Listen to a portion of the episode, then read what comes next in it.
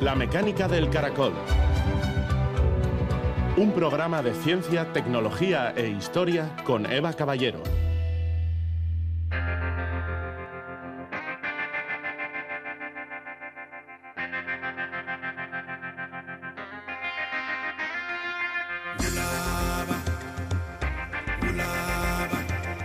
Una investigación básica de calidad es fundamental para un posterior desarrollo, porque de ella saldrán resultados no previsibles a priori.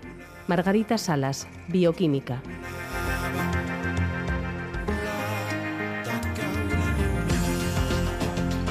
Gabón, la principal causa de muerte relacionada con el cáncer es la propagación de células cancerosas por el organismo. Conocer este proceso, qué es lo que ocurre para que comience la metástasis, cómo se desarrolla, por qué tarda años a veces en ponerse en marcha, es clave para definir nuevos tratamientos. De hecho, el periodo de latencia de estas células cancerosas puede ser utilizado para prevenir que se activen.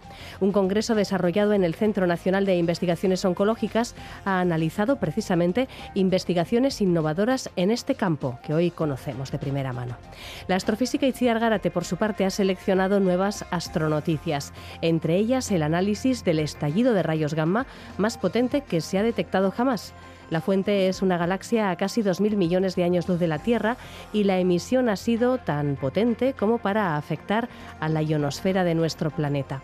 También nos hablará de la misión Lucy, que rumbo al entorno en el que se mueven los asteroides troyanos, ha descubierto por el camino que el primer objeto que investiga, un asteroide llamado Dinkinesh, es un sistema binario de contacto, una sorpresa inesperada. Además nos ha visitado el físico Vyacheslav Mukhanov, profesor de la Universidad Ludwig Maximilian de Múnich. Junto con Stephen Hawking, aunque de forma independiente, Mukhanov llegó a la conclusión en los años 80 de que en un momento muy temprano del universo, tras el Big Bang, el origen de la materia que formó las primeras galaxias está en fluctuaciones cuánticas. Comenzamos.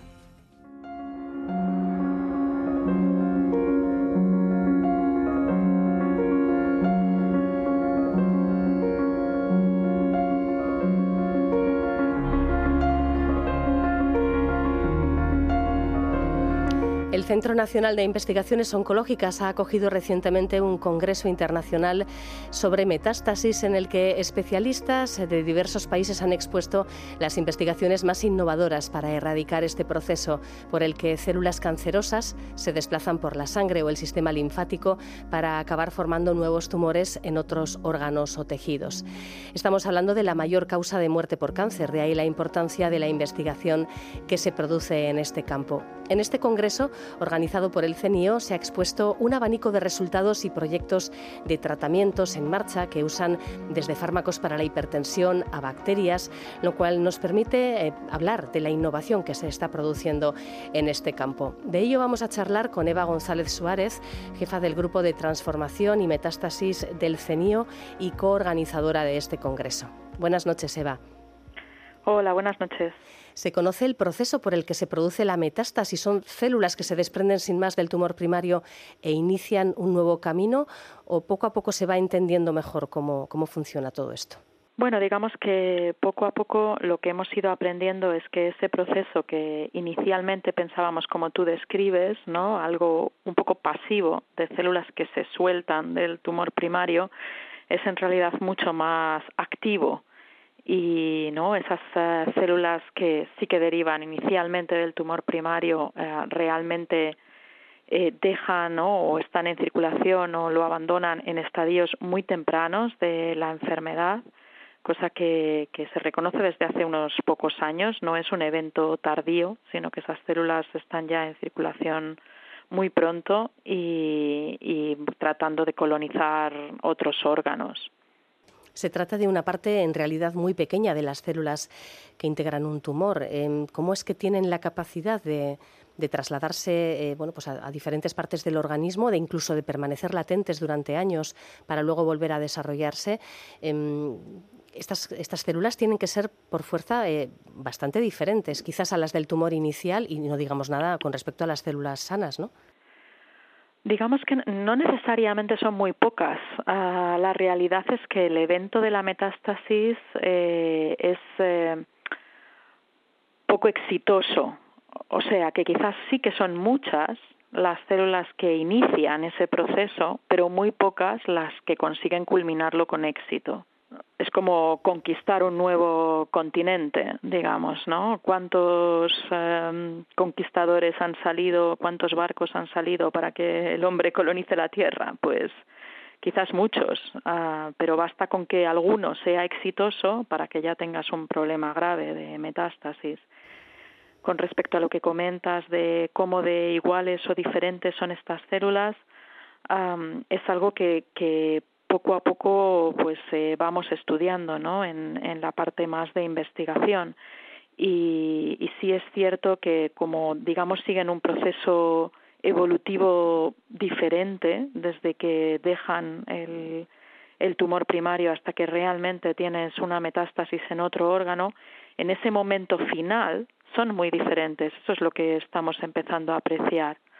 Ah, pero es que han pasado un proceso de selección muy muy estricto, ¿no? Donde, como digo, como es un es un proceso complicado en el que tienen que culminar con éxito distintas fases, pues vas seleccionando una población que termina siendo diferente que la del tumor primario. ¿Y se conocen los factores que intervienen para poner en marcha este proceso de diseminación del cáncer? No solamente factores que actúan a nivel em, del entorno del tumor, sino quizás del entorno de todo el organismo, vamos, el entorno en el que vivimos.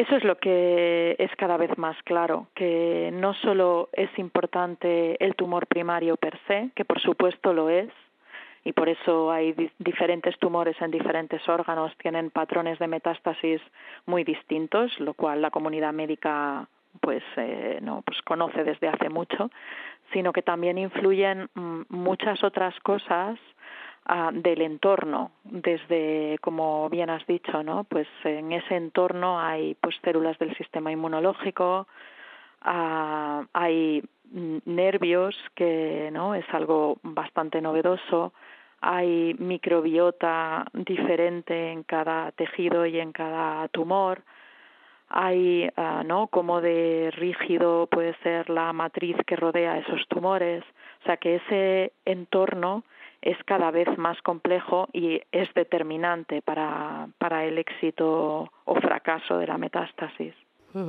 Claro, es evidente que cuanto mejor se conoce un proceso, y en este caso el proceso de la metástasis, se pueden obtener mejores aproximaciones terapéuticas, ¿no? Es más fácil en un momento dado evitar que aparezca antes que conseguir que desaparezca. Por supuesto, ¿no? Como, como cualquier tratamiento es mucho mejor poder prevenirlo que curarlo.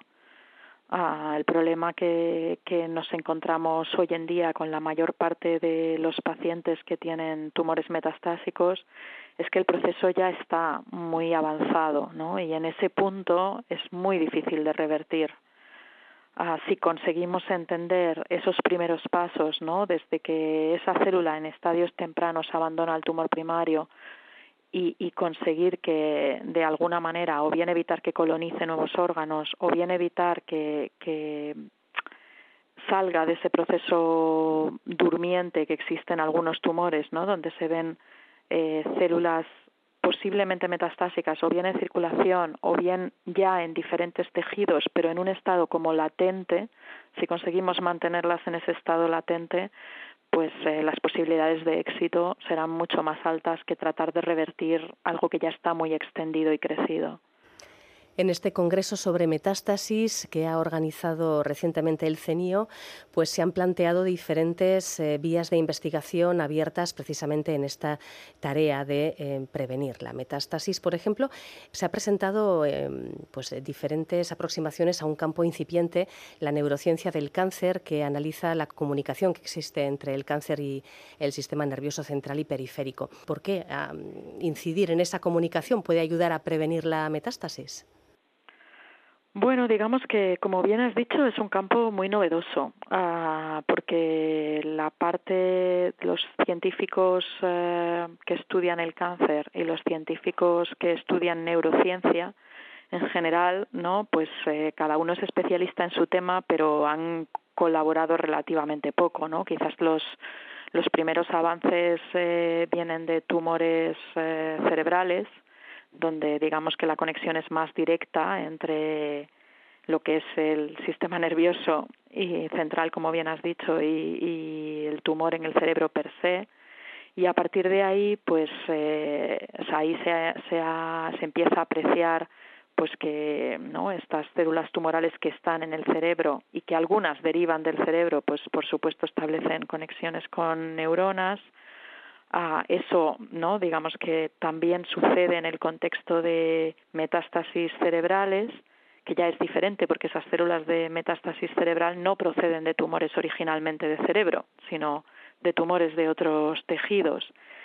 Y después es evidente, pero esto de nuevo es un campo incipiente, que en realidad ah, todo nuestro cuerpo tiene nervios periféricos y cómo estos influyen ah, a la progresión tumoral es algo que se está empezando a estudiar y a apreciar, pero los estudios son todavía iniciales.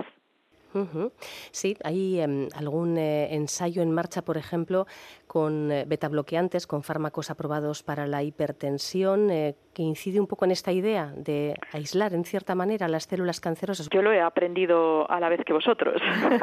o sea que, ¿no? Realmente es una aproximación novedosa que se ve que está modulando o que podría modular eh, la, la, progresión tumoral, pero que los estudios están en marcha. Ah, habrá que entender bien eh, cómo funciona y, y, cómo aprovecharnos de eso para combatir la metástasis.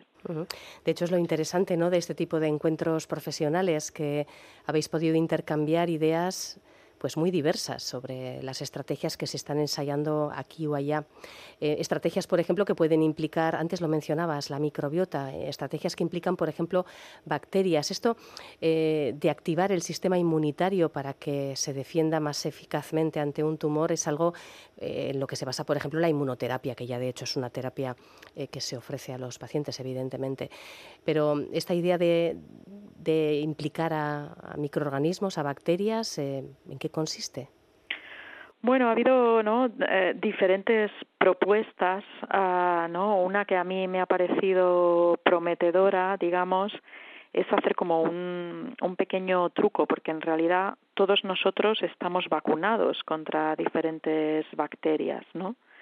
Y, y una de las uh, ponentes, pues, eh, proponía una idea que es eh, realmente volver a introducir, ¿no? Esas uh, bacterias contra las que sí que estamos eh, vacunados y utilizar esa estrategia para reactivar nuestra respuesta inmune de una forma más ah, dirigida hacia el tumor.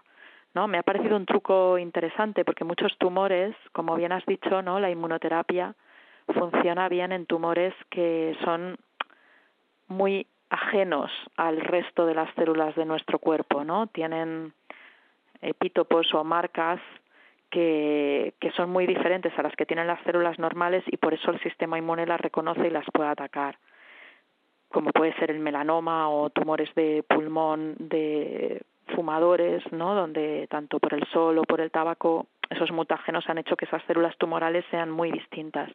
Pero en muchos otros tumores la inmunoterapia no es tan eficiente porque las células tumorales se parecen mucho a, a las células normales por eso el sistema inmune no la reconoce como una amenaza. sin embargo, si conseguimos este truco, ¿no? donde de alguna manera se conjuga con una bacteria que sí que reconoce como ajena, pues eso podría tener mucho potencial. A mí me ha parecido una estrategia pues pues muy prometedora y, bueno un truco ingenioso digamos.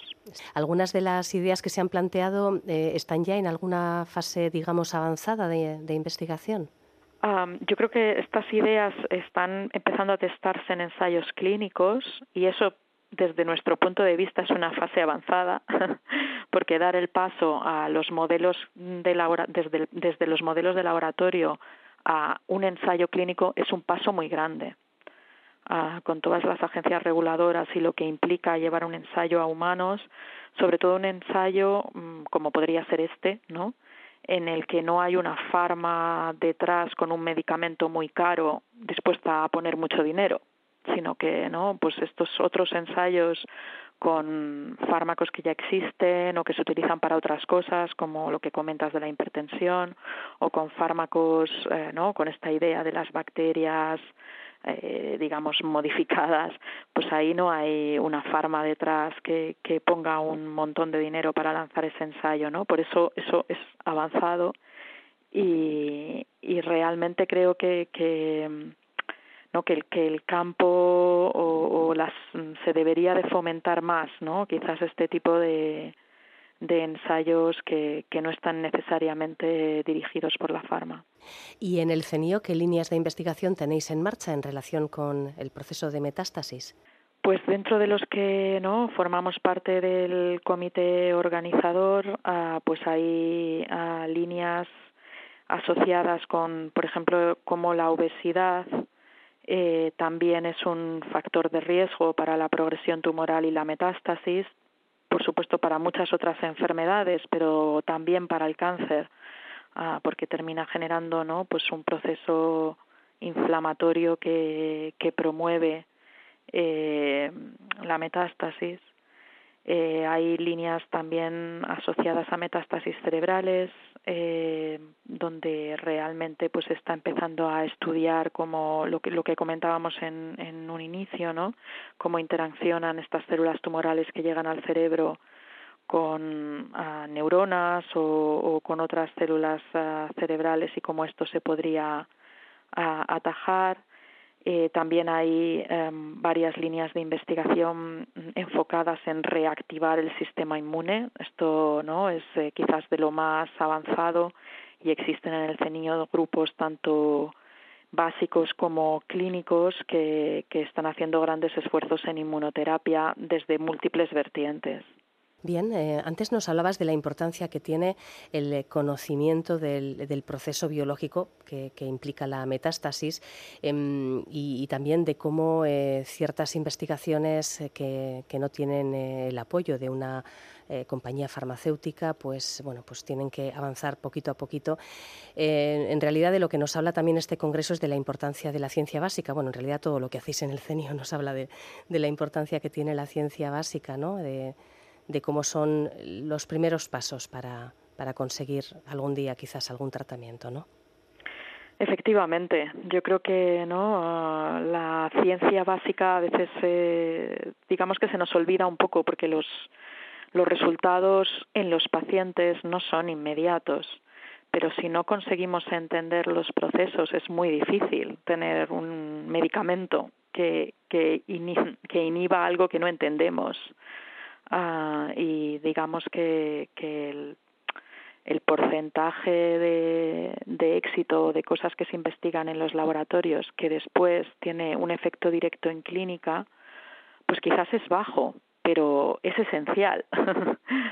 Uh, y, y, cuanto más entendamos, más fácil será trasladar ese conocimiento a la clínica, ¿no? Y yo creo que los ejemplos en los últimos años y décadas eh, son muy, muy, muy claros, tanto en ciencia tan básica que nadie no se esperaba que, que realmente pudiera tener unas aplicaciones tan claras, mm, véase el ejemplo COVID y no las vacunas de ARN, que es un descubrimiento pues pues que a priori era muy muy básico y, la aplicación no era tan evidente no como cosas eh, digamos mucho más eh, traslacionales no de de trabajo que se hace en los laboratorios pues directamente con muestras de tumores de pacientes o de metástasis con ensayos en fases eh, fase 1 no o fases de investigación. Pero toda esa ciencia básica es esencial para, para poder avanzar. Y yo creo que el número de terapias dirigidas que existen ahora en, en los tratamientos oncológicos, el hecho de que pacientes que, que antes no hace tanto tenían ¿no? una esperanza de vida después de diagnóstico de un mes y que ahora mm, pues se hayan curado a, todo esto viene gracias a, a la investigación básica que se hace. Bueno, pues nos quedamos con esta idea que sin duda es esperanzadora, como eh, todo este amplio abanico de, resultados, de proyectos, eh, de tratamientos en marcha que intentan atajar y prevenir, como decía nuestra invitada, prevenir antes que curar la, la metástasis, pues pueden ser el inicio de futuros tratamientos. Gracias, eh, Eva González eh, del CENIO. Muchísimas gracias por este rato. Muchísimas gracias a vosotros y, y con ganas de ver avanzar estas investigaciones y de hacer que cambien la vida de los pacientes de cáncer. Un saludo.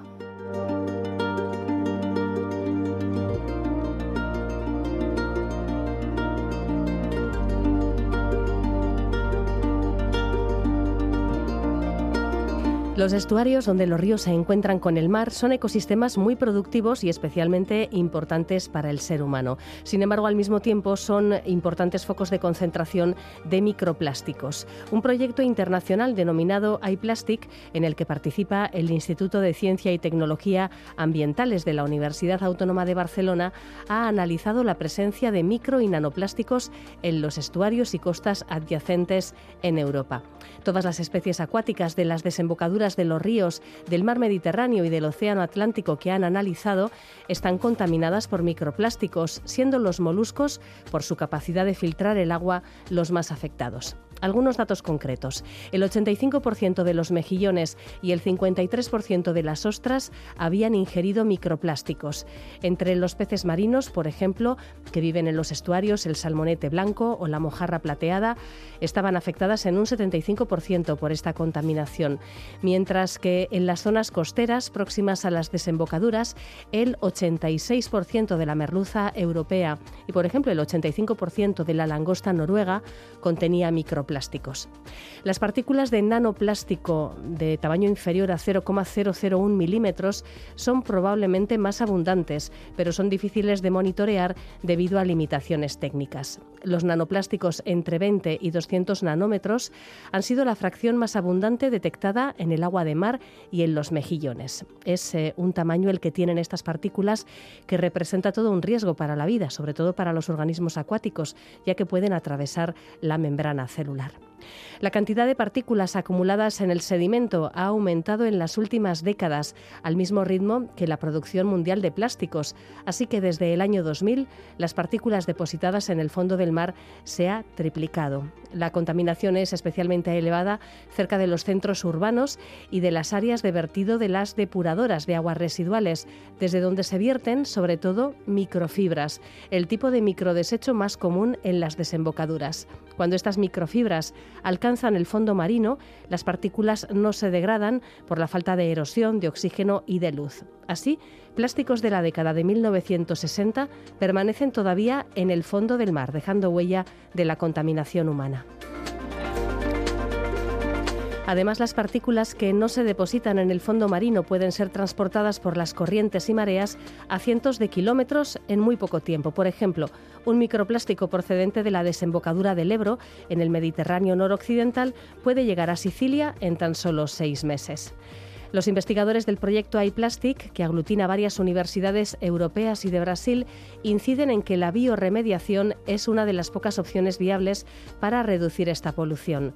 Los experimentos que han hecho en laboratorio han demostrado que utilizar diferentes especies de animales filtradores consigue eliminar casi el 90% de los microplásticos presentes.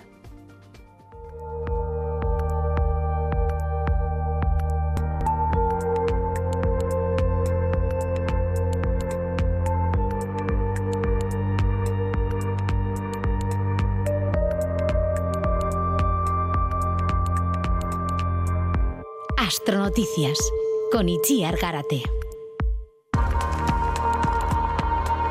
La explosión de una estrella situada a casi 2.000 millones de años luz de la Tierra provocó una emisión de rayos gamma que en 2022 alcanzó nuestro planeta, provocando una significativa perturbación en la ionosfera. En la órbita de la Tierra hay desde 2002 un satélite de la Agencia Espacial Europea que detecta explosiones de rayos gamma realmente todos los días, pero este evento fue sin duda el más potente que han observado. Y es el tema con el que iniciamos una nueva sesión de Astronoticias con Itziar Garate, profesora de la Escuela de Ingeniería de la Universidad del País Vasco y miembro del Grupo de Ciencias Planetarias. Gabón Itziar. Gabón porque la Tierra recibe a diario estallidos de rayos gamma, esto que puede resultar un poco como inquietante, pero no, porque vemos que no pasa nada. ¿Qué son los rayos gamma? Bueno, los rayos gamma son los rayos más energéticos que, conocemos. Están en, uno de los extremos del espectro electromagnético. ¿no? Y en el universo, como tenemos eventos muy, muy energéticos, como puede ser la explosión de una supernova, la fusión de estrellas de neutrones, etcétera, hay muchos de estos eventos que tienen como un estallido breve en, en rayos gamma, suelen o pueden al menos durar más en otras longitudes de onda, pero en los rayos gamma son muy rápidos, son estallidos muy rápidos y entonces los llamamos con sus siglas en inglés GRB, Gamma Ray Burst, y son bastante comunes si cogemos eh, el universo al, completo. Sí es verdad que hasta ahora la gran mayoría, por no decir, bueno, todos los GRBs que estamos observando provienen de otras galaxias. Este que tú comentabas es de otra galaxia, pero son tan tan energéticos y esos rayos gamma viajan a la, a la, velocidad de la luz que llegan hasta nosotros y, por lo que parece, pueden tener efecto en, en nuestra atmósfera. El evento tuvo lugar concretamente en la tarde del 9 de octubre de 2022 y los autores del artículo que analiza este evento, dirigidos por Mirko Piersanti de la Universidad de L'Aquila en Italia, pues explican que el estallido fue tan fuerte que es diez veces más potente que el segundo estallido más fuerte registrado hasta el momento, con lo cual es una diferencia importante. Más aún, dicen que observarlo ha sido una oportunidad única, no ya en la vida, sino en varios miles de años. Vamos, que es un evento muy extraordinario.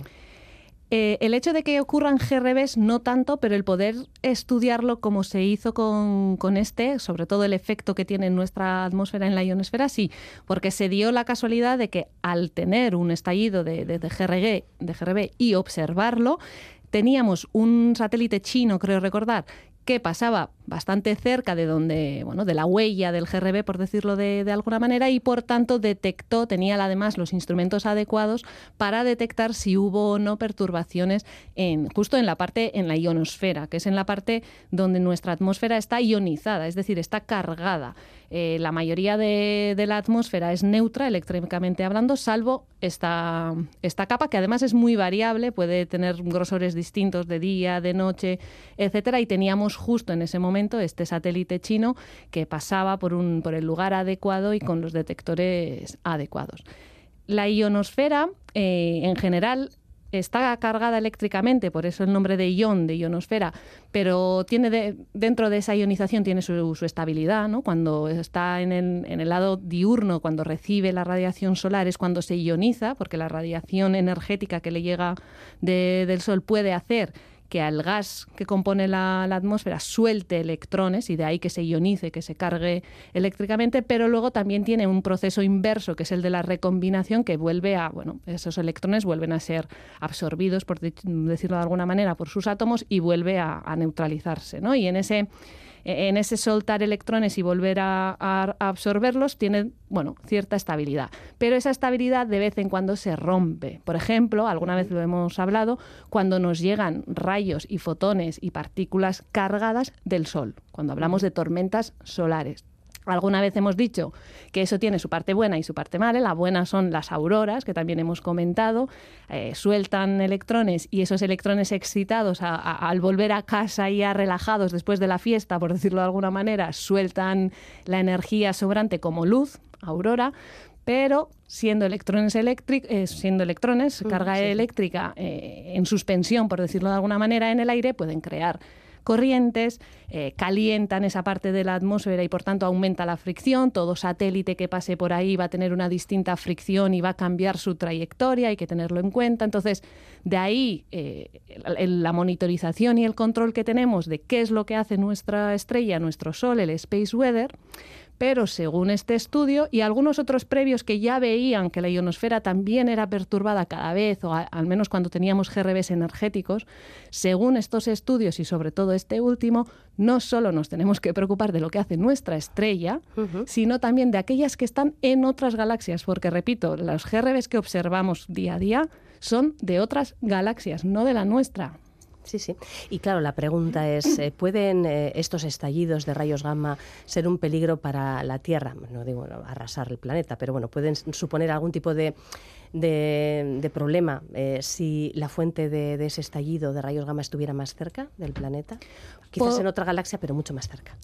Podrían generarnos algunos problemillas. Al igual que el Sol, cuando tiene una tormenta solar potente, eh, nos obliga a apagar satélites, a tomar medidas de, seguridad, a, recalcular las órbitas de los satélites GPS, por ejemplo, porque dependemos mucho del, del GPS hoy en día. Entonces, un estallido GRB cercano eh, aumentaría estos efectos y quizás nos dejara sin, o, provocando apagones o nos dejara sin GPS, pues no sé, durante varios días, quizá una semana o, podemos imaginar incluso algo bastante más largo, duradero, ¿no? Pero a no ser que explote nuestra estrella como GRB, que no va a ocurrir, no creo que corramos peligro vital. Ajá, vale. Bueno, pues eso es un tema también a tener en cuenta. Más asuntos. Eh, investigadores de la Universidad de Cambridge dicen haber demostrado que los cometas pueden depositar los componentes moleculares de la vida en planetas, como se teoriza que ocurrió en la Tierra. Y, y esto como, pues moviéndose relativamente lentamente entre planetas que se encuentren bastante juntos.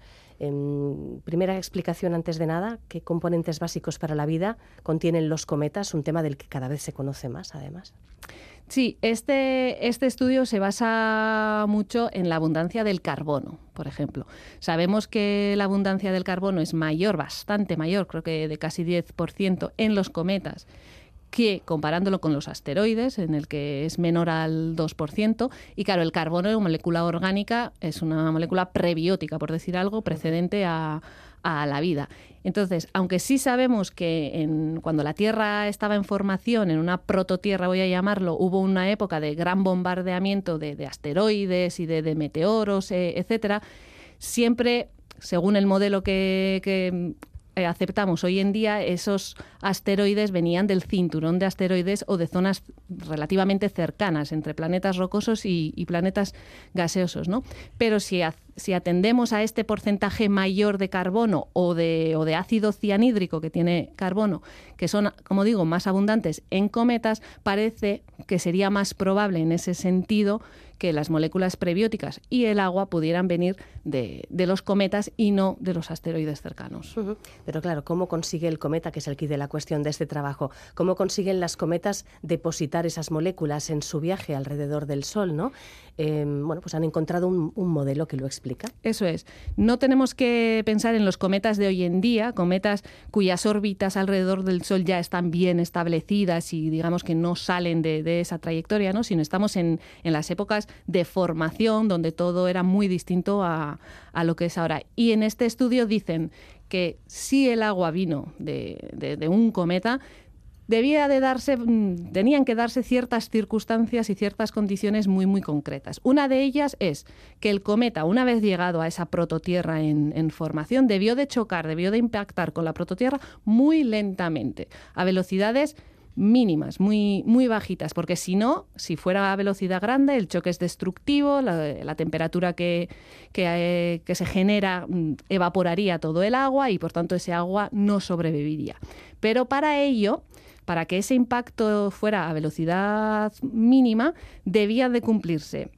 Que en ese momento tuviera alrededor del Sol el Sol tuviera un disco protoplanetario que llamamos un disco lleno de gas y de polvo homogéneo, es decir, no debía de estar eh, el polvo diferenciado en anillos, anillos donde el polvo está bien concentrado, seguido por un anillo casi de vacío, otro de polvo, etcétera, etcétera, sino que todo debía estar repartido bastante homogéneamente, lo que significa que se estarían formando planetas rocosos más o menos a la misma distancia y del mismo tamaño, es decir, todo como muy ordenadito y muy, y muy limpio, y que además ese cometa que viene de la parte exterior fuera pasando casi como etapa por etapa, planeta por planeta, y se estuviera acercando a lo que era la prototierra paso a paso. ¿no? Despacio. Exacto, despacio.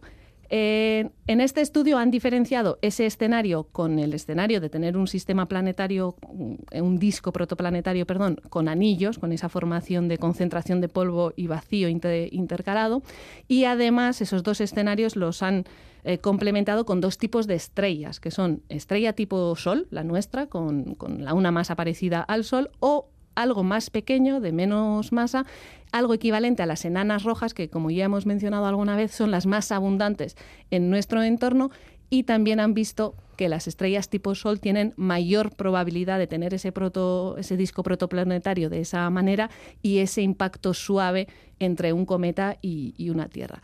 Entonces, este estudio lo que nos está diciendo es que sí, ojo con el sí, pero que sí el agua vino de, un, de un cometa, tuvo que ser en una época en el que ese disco protoplanetario era bastante homogéneo, donde todavía no había anillos diferenciando polvo y, hueco y que además ese impacto fue lo suficientemente bajo para que, aunque hubiera un aumento de temperatura, no fuera lo suficiente para evaporar agua o, evaporar, eh, sublimar los componentes, las moléculas prebióticas que sobrevivieran y por tanto luego ya, tras millones de años, dar lugar a la vida tenemos que entender eso, que si el aterrizaje fue demasiado impetuoso, pues eh, se hubiera destruido todo el material que llevaba a bordo.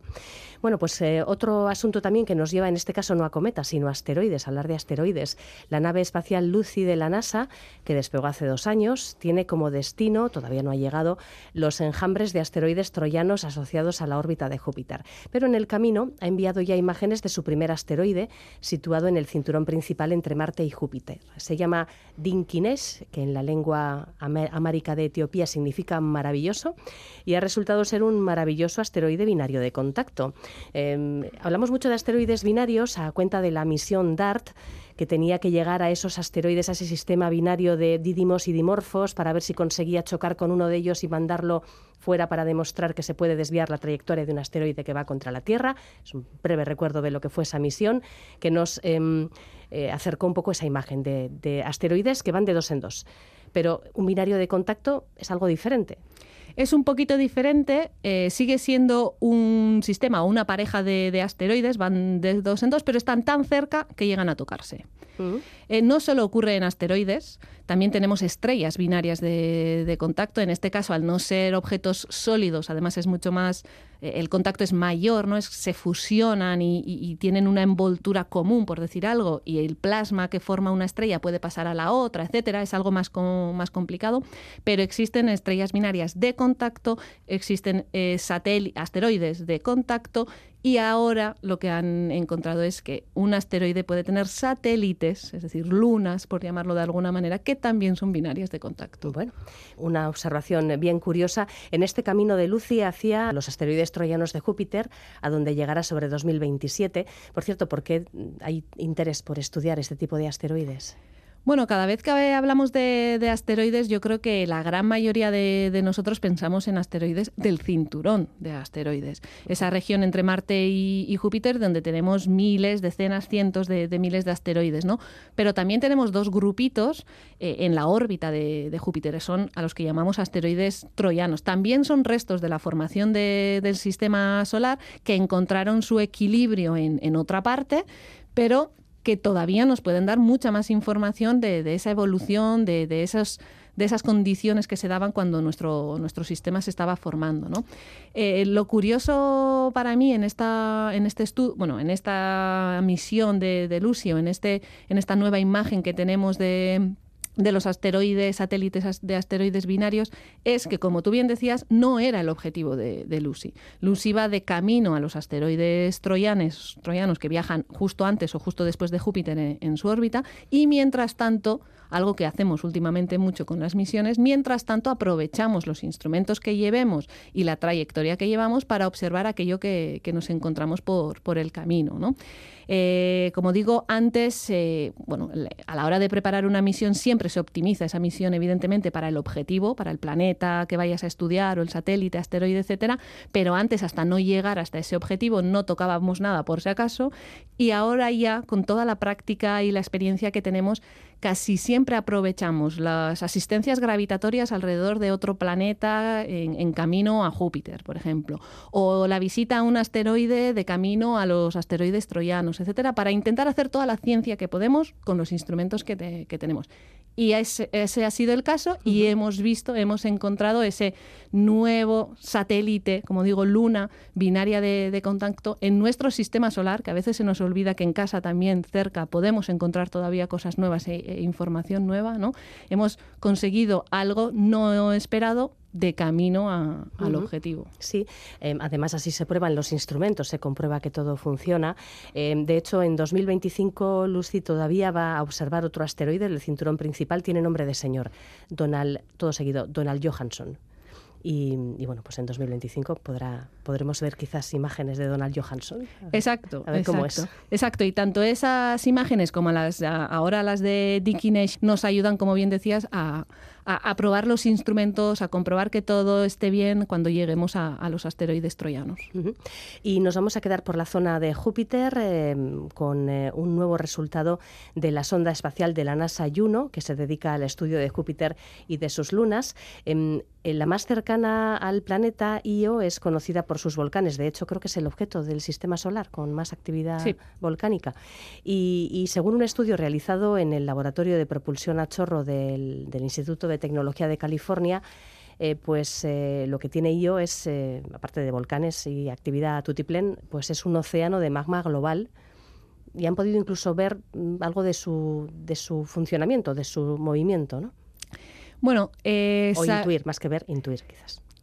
Yo creo que lo que este estudio ha conseguido es desequilibrar la balanza sobre los dos escenarios posibles que se barajaban hasta ahora. Eh, antes de la misión Juno, evidentemente sabíamos que ello tiene muchísimos volcanes, que además están algunos de ellos, al menos muchos, activos, pero la gran mayoría de volcanes que habíamos observado y que conocíamos eran en el Ecuador o en latitudes medias. Es decir, los polos no habían sido observados muy en detalle debido a las características de las misiones que se han acercado hasta allí. Ahora, con la misión Juno, se ha podido observar los dos polos, se ha podido ver la distribución de esos volcanes, o al menos de la emisión de temperatura, en qué puntos tenemos mayor temperatura, esos puntos calientes o hotspots que, que llamamos en inglés, y eso era lo que podía hacer, como digo, desequilibrar la, la, balanza entre los dos escenarios. Según los geólogos, si la actividad volcánica, si esa emisión térmica es mayor que en el resto del planeta, eh, en los polos, si es mayor en los polos que en el resto de planetas, eh, apoya la idea de que la, eh, el calentamiento tectónico, el calentamiento por mareas que sufre Io y por tanto el origen de, de las erupciones volcánicas se da en lo profundo del manto, muy interior en, en, la Luna. Si en cambio los polos eh, tienen una actividad volcánica o eruptiva menor que el resto de, planetas, que es lo que se ha visto con, con, Juno, apoya más el escenario de un océano global de, magma menos profundo, que ese calentamiento por fuerzas eh, de mareas se pueda dar más cerca de la superficie, eh, no tan interior en el manto, sino en las capas altas del manto, etcétera. Entonces, sí que ha podido, o al menos estamos ya más cerca de saber cómo es el interior de, ello debido a que en los polos, aunque hay un mismo número de, volcanes, la densidad por metro cuadrado, kilómetro cuadrado, es parecida que, en el Ecuador, al parecer las, erupciones son de menor temperatura. Esa emisión es menor y, como digo, eso apoya el océano global de, magma, no tan profundo, sino más, más cerquita de, la, la corteza. Gracias, Itziar. Agur. Agur.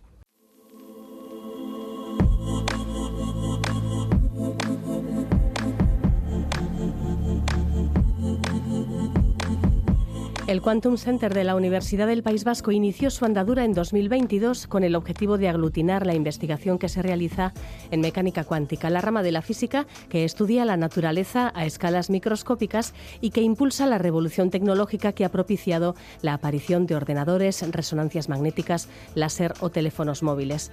La mecánica cuántica también sirve para estudiar la historia del universo desde sus orígenes. Precisamente uno de los investigadores más prestigiosos del mundo en el estudio de la cosmología, Vyacheslav Mukhanov, ha visitado la Universidad del País Vasco para impartir una conferencia. Mukhanov fue pionero a la hora de definir el origen cuántico de las perturbaciones de densidad en el universo primordial. A principios de los años 80 trabajó en esta teoría en la que coincidió con el físico Stephen Hawking.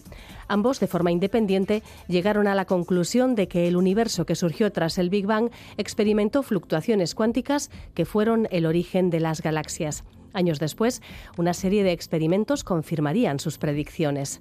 Ambos recibieron por ello en 2015 el premio BBVA Fronteras del Conocimiento, uno más entre los galardones concedidos a Vyacheslav Mukhanov con el paso del tiempo, entre ellos también la medalla Max Planck y la medalla Dirac.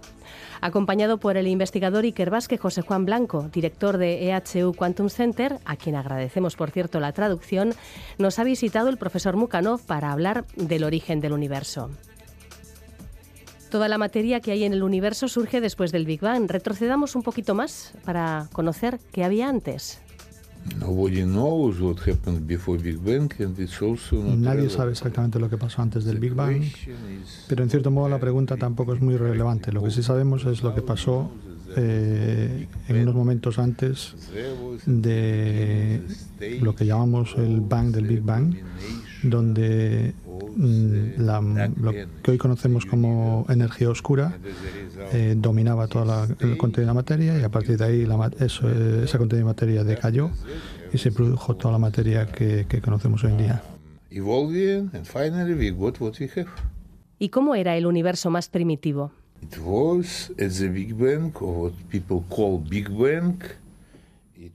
Eh, bueno, el universo justo en el Big Bang era eh, estaba a una temperatura muy alta, era muy uniforme, eso quiere decir que la temperatura era la misma en todas las partes, era isotrópico, es decir, en todas las direcciones era igual. A partir de ahí se produjo una transición en la que apareció toda la materia y esta materia es la que ha dado lugar, después de que el universo se expanda durante mucho tiempo, da lugar a todas las galaxias que vemos hoy en día. Pero en el principio del universo, el universo era muy, muy denso, muy caliente, mucho más que cualquier temperatura de ninguna bomba atómica. Si se, explosionase una bomba atómica en ese momento, nadie se preocuparía por esto porque la energía eh, media en ese momento era mucho más alta que eso.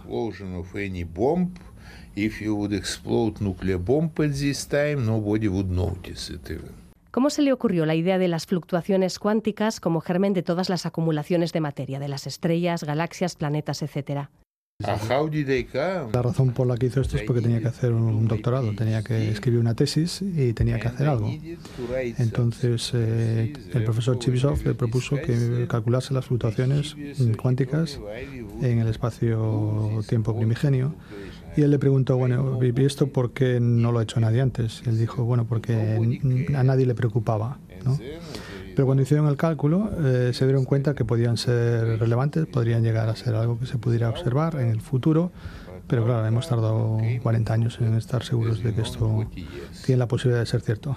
¿Y estas primeras fluctuaciones minúsculas, cómo pudieron ser las semillas de toda la materia que hay en el universo?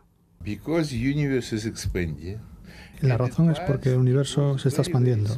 Entonces, en el pasado el universo era muy, muy pequeño. Entonces, si pensamos, por ejemplo, todas las galaxias que podemos ver hoy en día eh, y, miramos hacia atrás en el tiempo, todas estas galaxias estarían metidas en un tamaño que no fuera mayor que la caja de, una, de cerillas. ¿vale?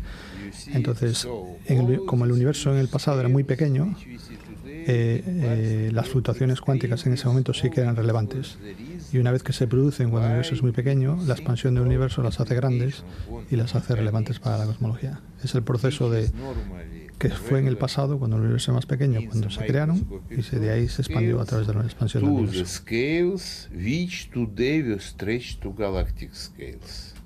La mecánica cuántica ciertamente resulta algo muy ajeno a la experiencia cotidiana, pero parece que está en todas partes, ¿no? Bueno, la mecánica cuántica y las fluctuaciones cuánticas son muy importantes porque nos permiten al mismo tiempo eh, poder utilizar el teléfono móvil y poder existir.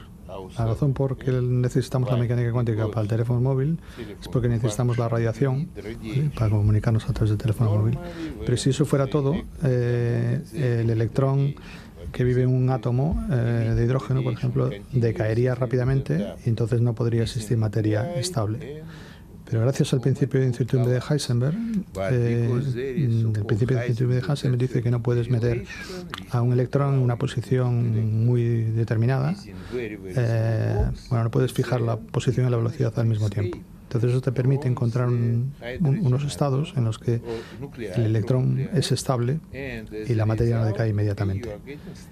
Entonces, gracias a esto, que es digamos lo más importante para la vida, porque si no habría ni siquiera química, digamos, eh, la mecánica cuántica lo permea todo, ¿no? Está en todas partes en nuestra tecnología de hoy en día Entonces partió de una parte de la física fundamental, pero ahora está, encuentra aplicaciones en todas partes. Y describe que en Múnich, por ejemplo, han creado un, Quantum Center, un centro de cuántica, y aquí en Bilbao también acabamos de crear un, centro de cuántica, que es el, EHU Quantum Center, que es un centro universitario que trata de estudiar tanto la ciencia desde de la mecánica cuántica desde el punto de vista de la eh, física fundamental y también las aplicaciones eh, tecnológicas de la mecánica cuántica. Y profesor Mukanov cree que esto es una de las eh, buenas direcciones de la, de la investigación en los próximos años y eh, que puede dar lugar a tanto tecnologías importantes como para eh, descubrimientos importantes.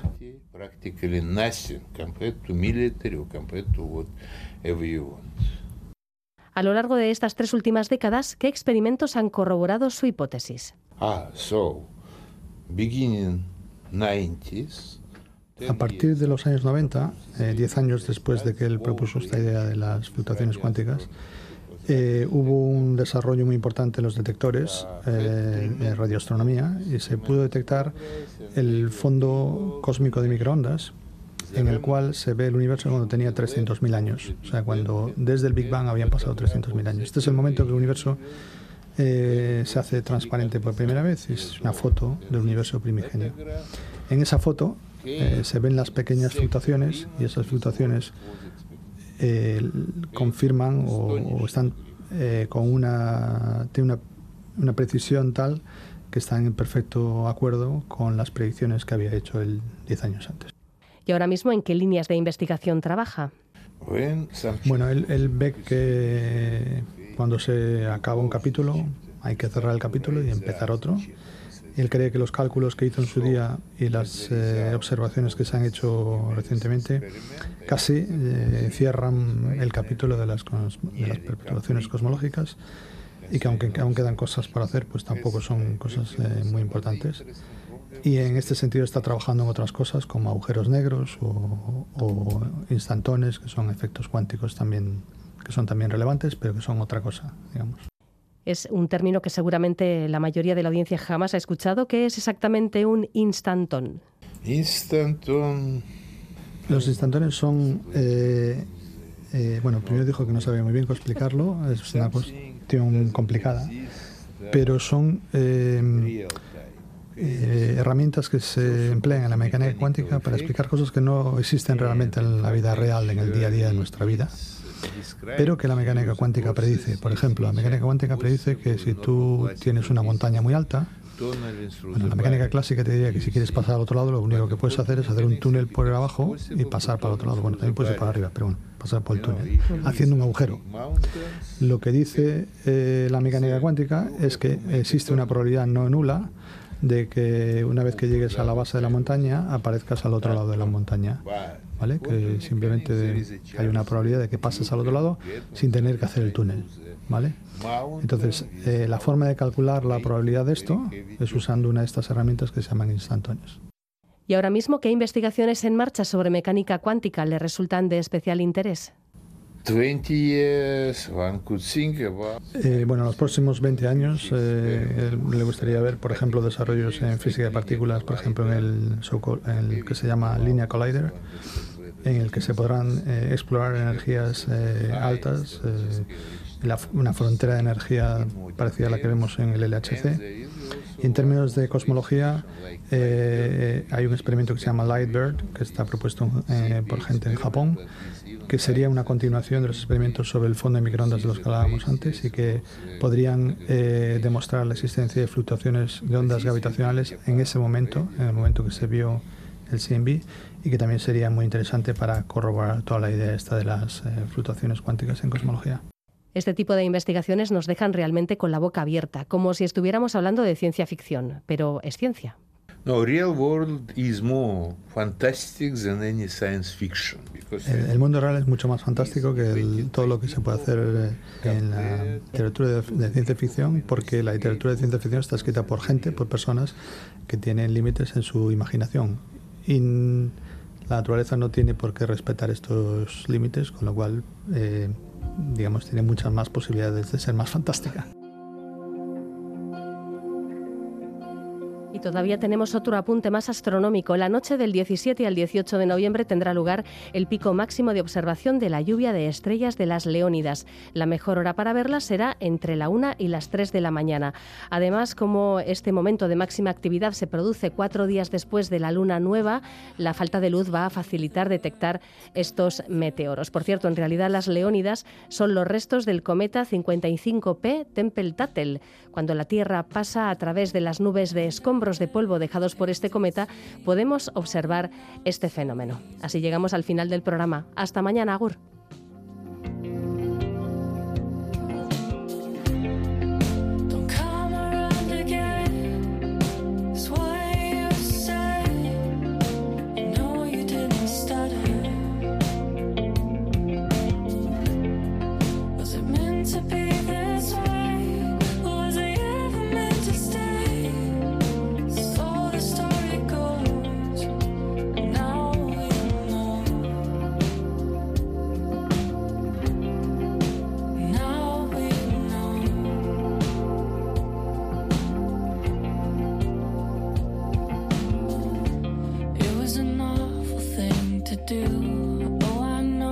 played the fool.